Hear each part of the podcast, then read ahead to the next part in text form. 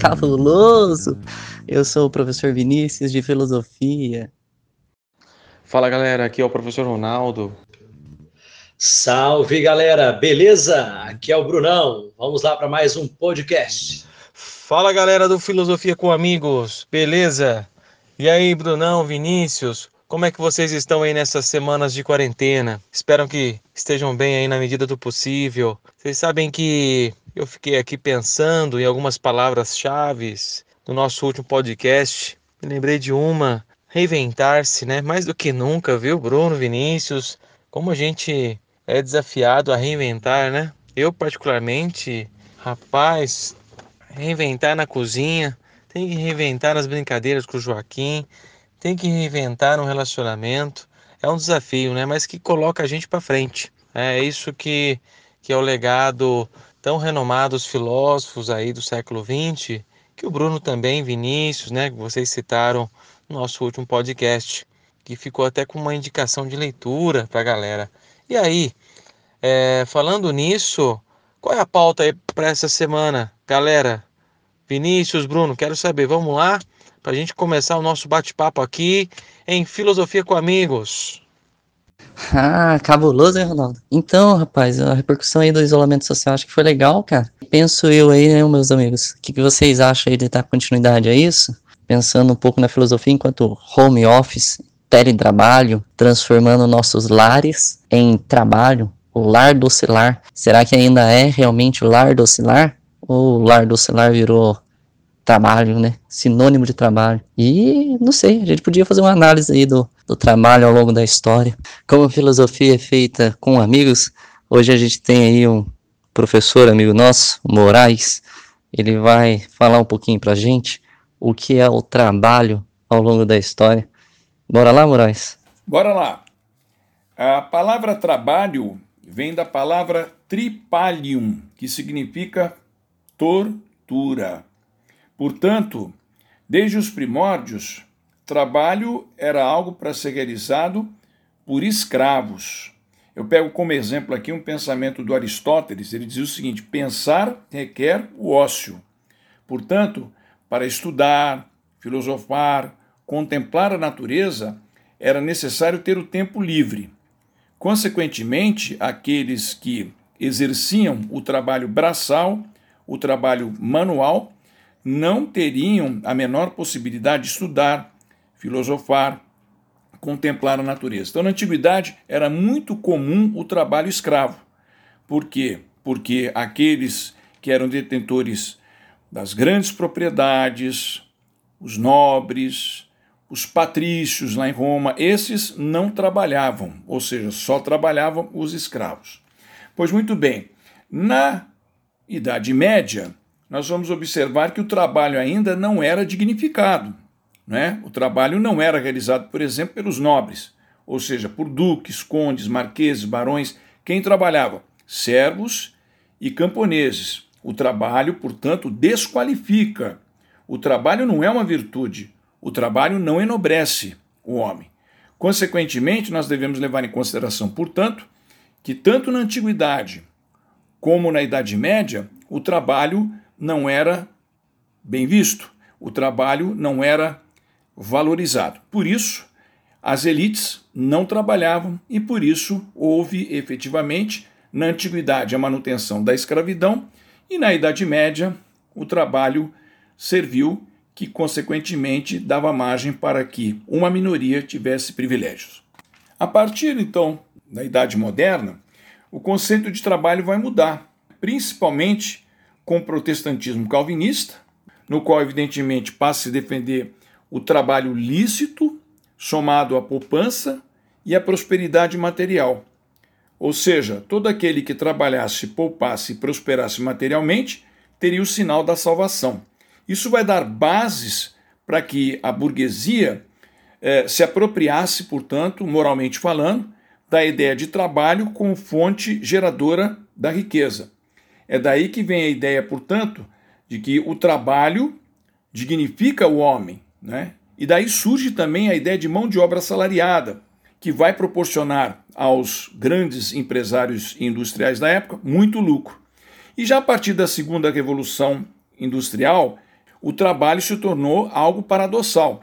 Por quê? Porque se até bem pouco tempo atrás o trabalho era fundamental para a geração do lucro, não quer dizer que ele não seja atualmente. Porém, com o desenvolvimento das forças produtivas, com a robótica, com a cibernética, com a tecnologia da informação, com a biotecnologia, a inteligência artificial, isso poderá gerar não é, um processo de automação é, na cadeia produtiva. Pois muito bem, então o trabalho é um conceito extremamente importante, porém, nesses tempos, para alguns pós-modernos, para outros hipermodernos, ele, sem sombra de dúvidas, é um grande paradoxo e, consequentemente, proporcionará a todos nós muitos questionamentos. O que será do trabalho dentro em breve?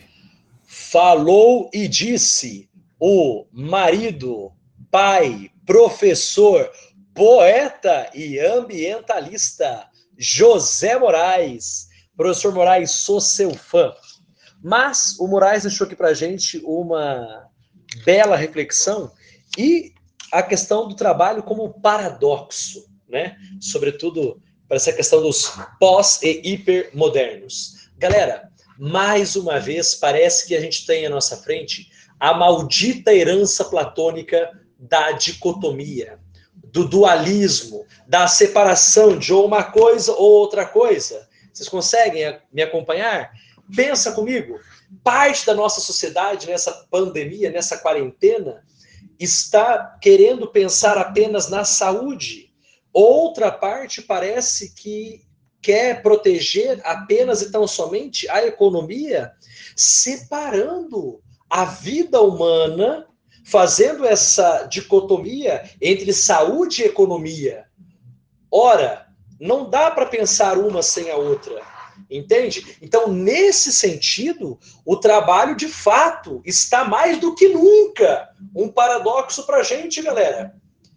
Várias pessoas aí, de fato, é, tendo estresse, preocupação, problemas familiares, tensões por causa do home office, né? medo do futuro que é incerto, é, medo da economia, e aí a gente coloca tudo isso numa grande bacia e mistura as coisas.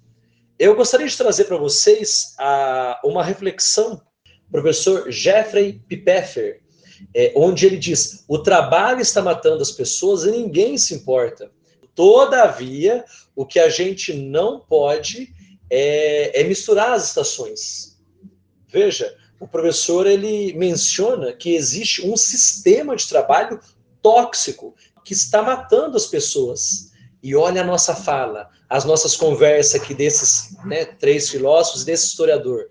Nós estamos trazendo esse trabalho agora nessa questão extraordinária da pandemia para dentro da nossa casa. Será que nós estamos trazendo essa dimensão tóxica também do trabalho? Será que a gente vai conseguir fazer essa balança do equilíbrio caminhar bem o lar e o negócio, o lar e o trabalho, então vale a pena aqui também uma reflexão. Como é que estão as nossas produções? A gente tem tempo para produzir ou estamos trabalhando igual linha de produção?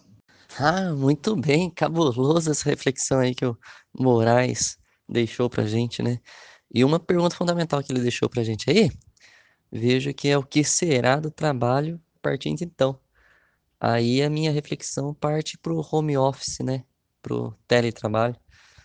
E essa reflexão, tomar um certo cuidado para nossa casa não virar um ambiente empresarial, que a nossa casa não vire emprego. Tomar cuidado, porque o lar é um lugar de virtude, é um lugar que cresce, é um lugar familiar, é um lugar que a gente pode brigar, mas a gente pode abraçar.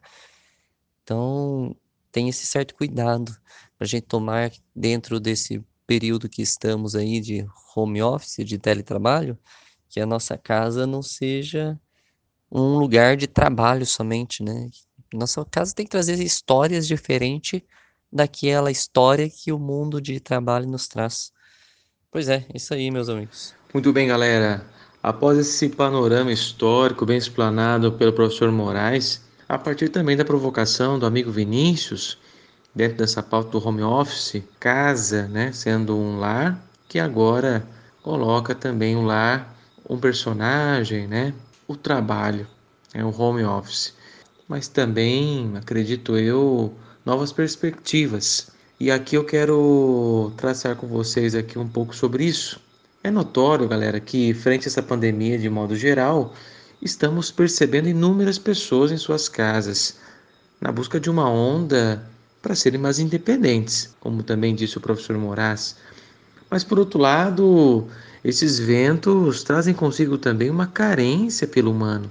Também parece-me que a tecnologia não vai dar conta por si só. Ela também necessita do humano.